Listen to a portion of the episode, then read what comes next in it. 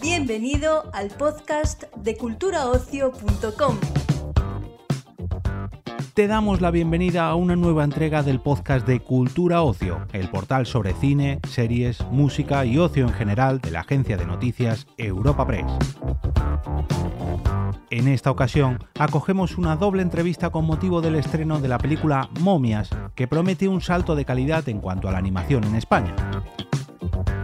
A continuación, te ofrecemos un primer bloque junto a su productor Pedro Solís y el director de la cinta, Juan Jesús García Galocha, y posteriormente, en la segunda mitad, las declaraciones del productor y guionista de Momias, Jordi Gasul, el guionista, Javier Barreria, y del actor de doblaje que ejerce la voz de Tuz, Óscar Barberán. Todos ellos han charlado con nuestro compañero Manuel Gamarra para los micrófonos de Cultura Ocio. Bueno, me hablabas de Tadeo Jones ahora. Os quería preguntar un poco cómo surge esta idea de salir, no me sé la zona de confort un poco, pero lanzaros a un proyecto separado de él un poco y cómo surgió esto. Sí, bueno, un poco, no mucho, separado mucho. Sí, eh, sí pues eh, creo que lo has descrito todo de una manera perfecta, salir de la zona de confort. Eh, al final, bueno, llevamos muchos años trabajando juntos, llevamos más de 20 años trabajando Galo y yo juntos. Eh, hemos participado en cortometrajes, largometrajes, videojuegos eh, y hemos compartido los momentos buenos y malos de nuestras vidas personales. Con lo cual, bueno, mm, ya era algo natural que nos llevaba la vida a querer montar un estudio propio, montar un estudio con, con tus amigos. Entonces, bueno, junto a Jordi Gasul, eh, Jaime Otegui David Ordieres, pues montamos un estudio de animación, Core Animation, y salimos de esa zona de confort para ponernos en primera línea de fuego, él dirigiendo, yo produciendo, diciendo, bueno, si ahora salen mal las cosas, somos nosotros los responsables. Sí, es quitarte la coraza y decir, vale, ahora, ahora vamos a, a pulmón.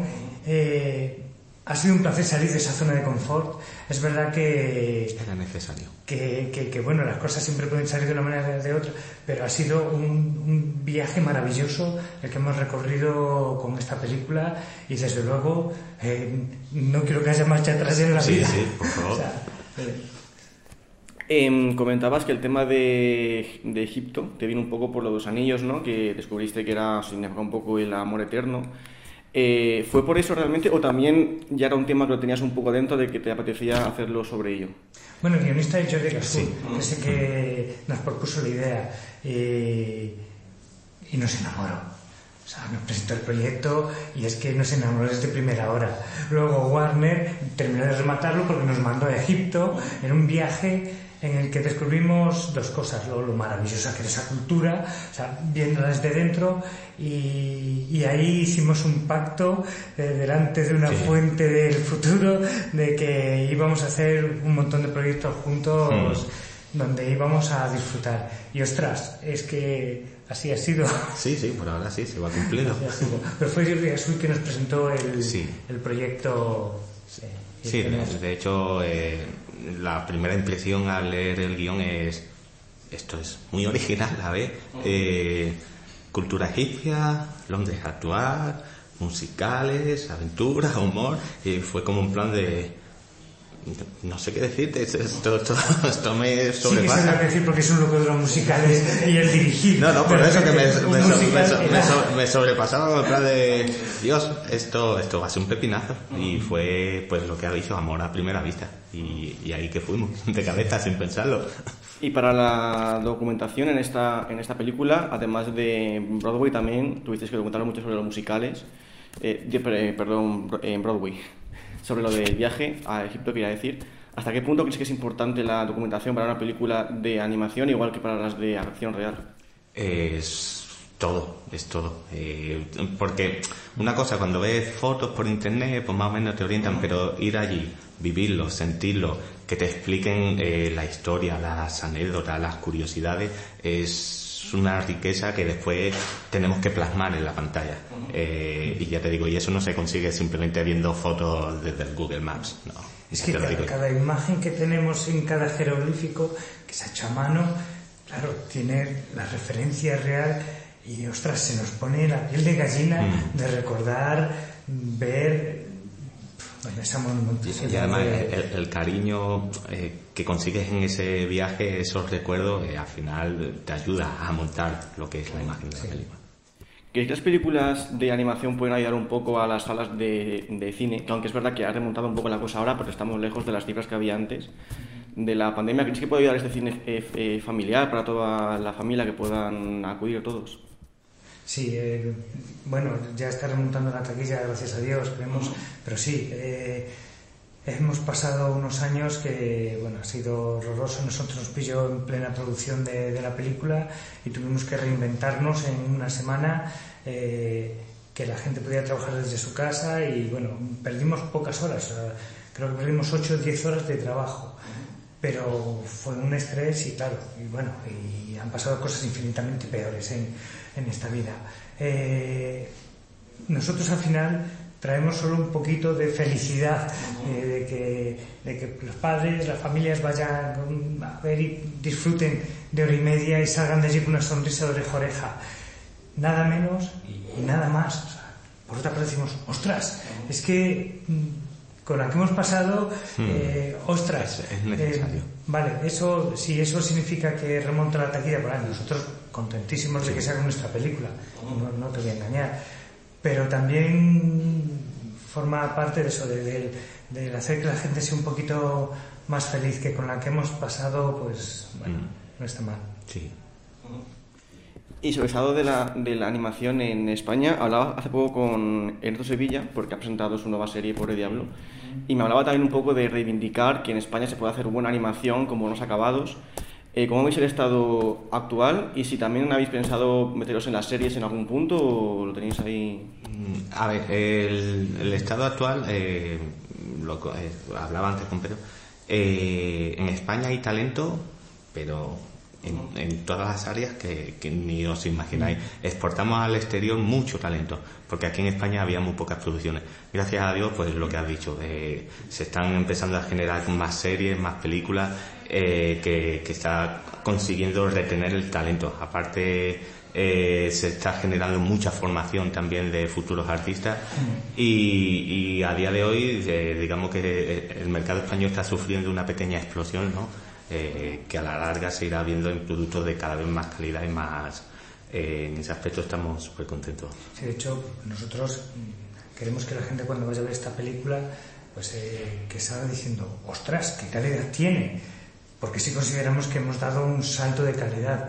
Pero es que no nos paramos ahí, queremos seguir escalando y seguir subiendo. Eh, y talento, por suerte, en España hay una barbaridad. Mm. Y bueno, este señor lleva veintitantos años, no me dice, pero él es de las personas, es verdad, que, que, es de las más talentosas que conozco. Yo todos los días intento aprender en todos los días intento aprender de él, pero no me, me emociono. Leches, que es verdad, es de las personas más talentosas que hay y he elegido quedarse aquí.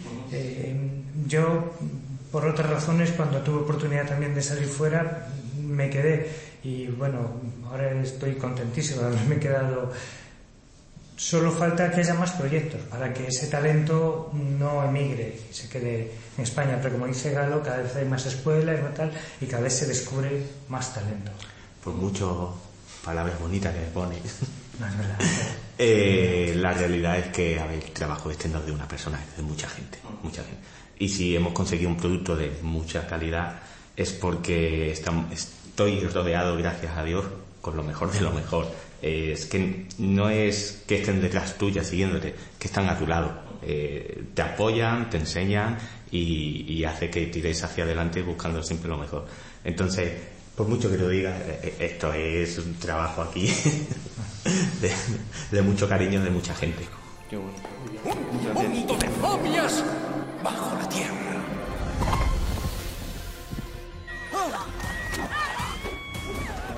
Le dan el papiro de conducir a cualquiera. ¿Qué haces, hermanito? Hoy, hija mía, el ave fénix elegirá a tu futuro marido. En siete días te casarás con la princesa Nether. ¿Qué? ¿Tengo que casarme con un tipo cuyo único mérito es dar vueltas en círculo? Ahora es tu deber custodiar este anillo al día de la boda. ¡Un anillo de la realeza! Es el ladrón, el hombre que robó el anillo. Si no aparece pronto, me cortarán la lengua y me arrancarán los ojos. El único modo de recuperarlo es ir al mundo de los vivos. No estás solo. Somos un equipo. ¿Una princesa que ronca? Y fijo que se tira pedos. ¿Qué ciudad es esta? Chicos, estamos en Roma.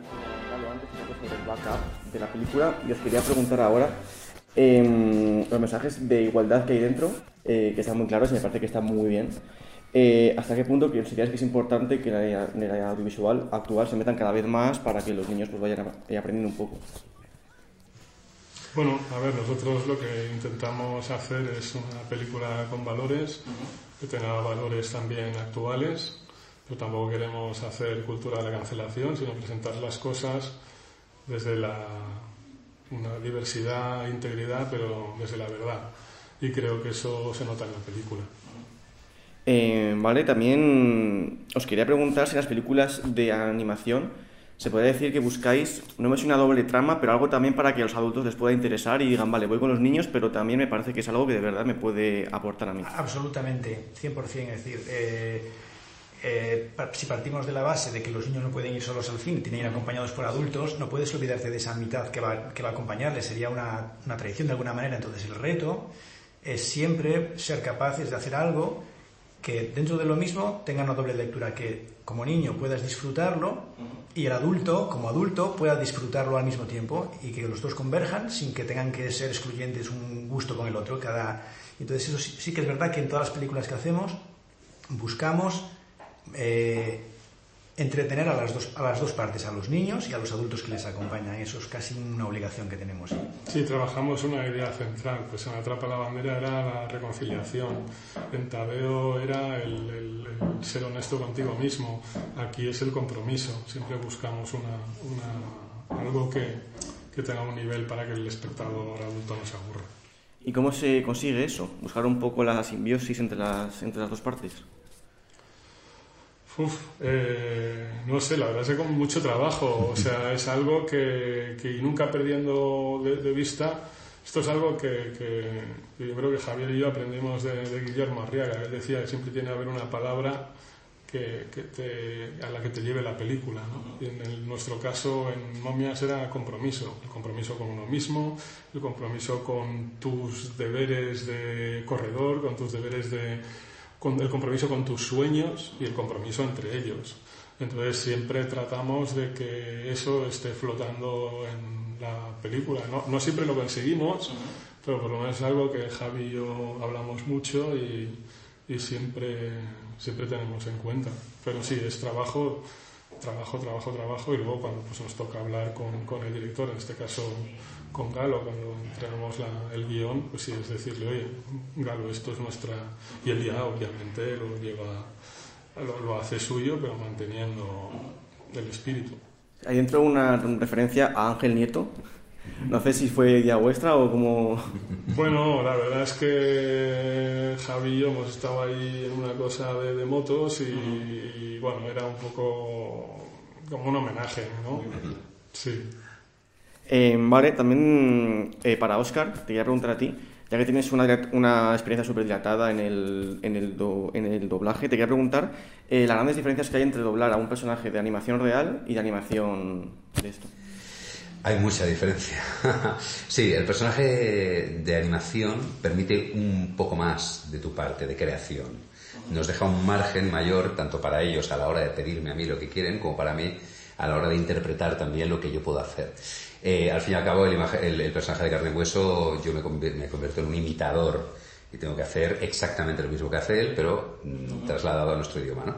La animación siempre permite un poco más, siempre puedes jugarle, apurar un poquito más y aportar un poco de tu, de tu parte. O sea, es mucho más agradecido para mí el trabajo en una película como, como Momias, que es, Momias, que es fantástico. O sea, que- ¿Y lo has conseguido aquí también? O sea, ¿has podido jugar mucho con tu personaje? Bueno, lo, lo que hemos decidido entre todos, obviamente yo en esto soy un poco Siempre un poco salvaje porque me gusta llevar las cosas al límite y es donde en el límite siempre encuentras la manera de tirando dos puntitos menos encuentras la verdad, ¿no? Y yo creo que, que entre todos hemos conseguido hacer que los personajes, no solo Tut, sino Nefer, o sea, absolutamente todos tengan algo especial que ya la animación de por sí es brutal, pero luego si nosotros con la voz podemos complementarlo es, es maravilloso para nosotros poder conseguirlo. Y también que has trabajado en muchísimos proyectos, has trabajado con actores de, de doblaje de formación y con este boom que hay ahora de los influencers que se meten. Eh, también, ¿qué opinión te, te trae todo bueno, esto? Bueno, yo, ¿sabes qué pasa? Que, que el trabajo del actor es transmitir emociones bien sea, da igual, podéis ir leyendo un audiolibro, haciendo una cuña de radio, doblando una película, hay que transmitir emociones, para eso hay que valer, hay que nacer. No puede uno, por muy influencer que sea, ponerse a pintar un cuadro y, subastarlo en internet. Es decir, tú verás algo que te emocionará, ahí está la verdad, ahí está el trabajo bien hecho. Todo lo demás son cosas que posiblemente acabarán pasando con el tiempo, pero un trabajo bien hecho como esta película debe perdurar muchos años. Yo creo que tiene que ver con la profesión y el oficio que tenemos cada uno. Los influencers son influencers.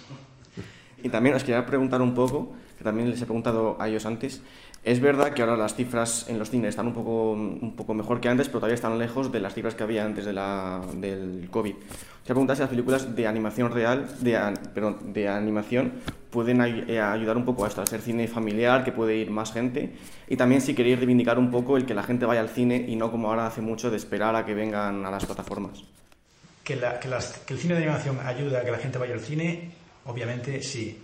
Eh, por razones obvias, los niños no pueden aguantar mucho tiempo en casa, hay que sacarles, hay que hacerles un plan, entre tenerlos seis horas en un parque es mejor meterlos en el cine, con lo cual eso es bueno, y al mismo tiempo puede hacer un efecto, eh, digamos, eh, tirón al resto de géneros y a encontrarse con algo que siempre tuvimos y que por algún motivo se está perdiendo, que es la pasión por ver historias en un, en un, contexto diferente al de nuestra propia casa, que es en una pantalla grande, a oscuras, con sonido, donde la música te envuelve, donde el sonido te, te te mete en la historia. Es una experiencia inmersiva. Eh, hablamos del 3D y de la que 3D se inventó cuando se inventó el cine. Entrar en una sala de oscuras, eso ya en sí mismo era una manera de, de, estar dentro de una historia. Ojalá el cine de animación y el cine familiar en general, que lo hay y muy bueno también, de no animación, haga esa función de recordar a la gente que en el cine uno puede disfrutar también. Eh, vale, y también os quería preguntar ya por último por el tema de la, de la música también. ¿Qué importancia y por qué creéis que era importante meter música y hacerlo, eso, lo del tema de lo del musical, ¿no? Que os habéis documentado además un montón para poder hacerlo bien. Eh, ¿Qué importancia tiene la, esa película? Bueno, la, verdad es que ahí, pues por una parte que Fernando Velázquez es un gran músico y ha hecho un trabajo increíble y lo de que hubiese canciones en la película, la verdad es que eso sí que es un empeño que sale desde el guion. Yo además soy fan de los musicales, me encantan los musicales y me hacía ilusión, especialmente esa sí que es una escena que, que yo le dije, Javi, vamos a hacer esto porque me apetecía mucho escribir, de hecho la, la, versión original de la canción del anillo la escribí yo. Exactamente lo que, eh, que preguntar, ¿cómo es escribir una canción? Pues eh, la verdad es que es la primera, tenía fácil porque estaba, estaba Fernando, pero, pero bueno, estaba como claro lo, lo que pasaba, ¿no? Eh, pero bueno, era un poco pues que me encantan y no sé, me venía a la cabeza Jersey Boys, Hamilton, eh, cantando la lluvia y me hacía mucha ilusión intentar recrear eso y además un poco en tono de comedia porque claro, ella aparece, los demás no, no saben y, y luego las otras canciones pues sí que fue un reto hasta encontrarlas porque sí que queríamos intentar hacer algo que, no se había hecho nunca en España, ¿no? Y que venimos un poco de la tradición de las princesas Disney. Y ahora nosotros teníamos una princesa que ronca y se tira pedos y, es valiente y, entonces dijimos, bueno, pues eh, que cante y, le hicimos ese espacio.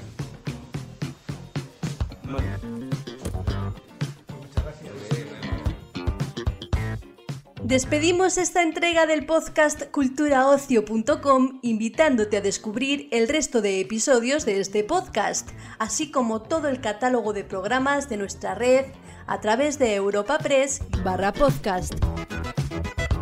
Recuerda, todos ellos están disponibles en las principales plataformas de podcasting.